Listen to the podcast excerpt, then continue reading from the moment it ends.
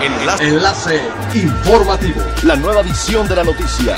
Enlace. Enlace informativo.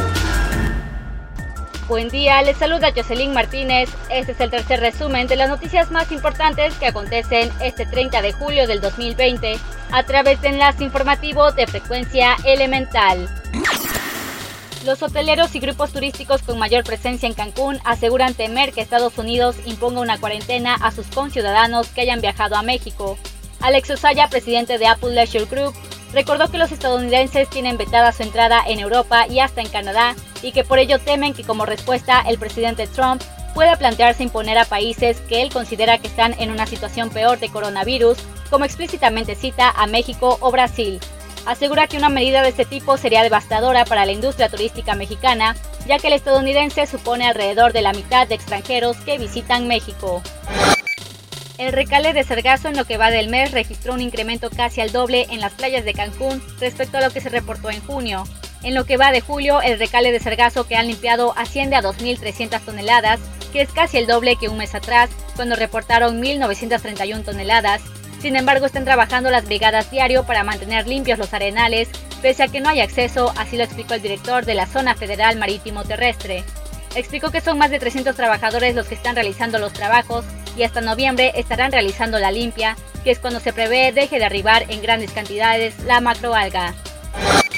Rosalena Lozano, titular de la Secretaría de Economía, dio a conocer que la inversión italiana en Quintana Roo representa el 1.35% de los 9.074 millones de dólares captados en la entidad desde 1999 al 2019, es decir, 122.9 millones de dólares. Durante la primera ronda de negocios Networking Italia y Quintana Roo, la funcionaria estatal destacó que con esta cifra el país de la bota se ubica en el onceavo país que más invierte en la entidad, aunque en 2018 y 2019 se colocó en el sexto sitio. Manifestó que Quintana Roo es una región privilegiada, ya que es una zona multiestratégica para los negocios y las inversiones. Es elemental tener buena actitud y mantenernos positivos, por ello también las buenas noticias son elementales.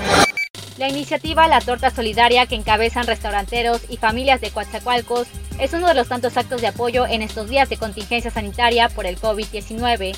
La idea surgió como muestra de agradecimiento hacia los doctores, enfermeras y todo el personal que se enfrenta a la pandemia de coronavirus y por ello se conformó el colectivo Todos Unidos por Coatza.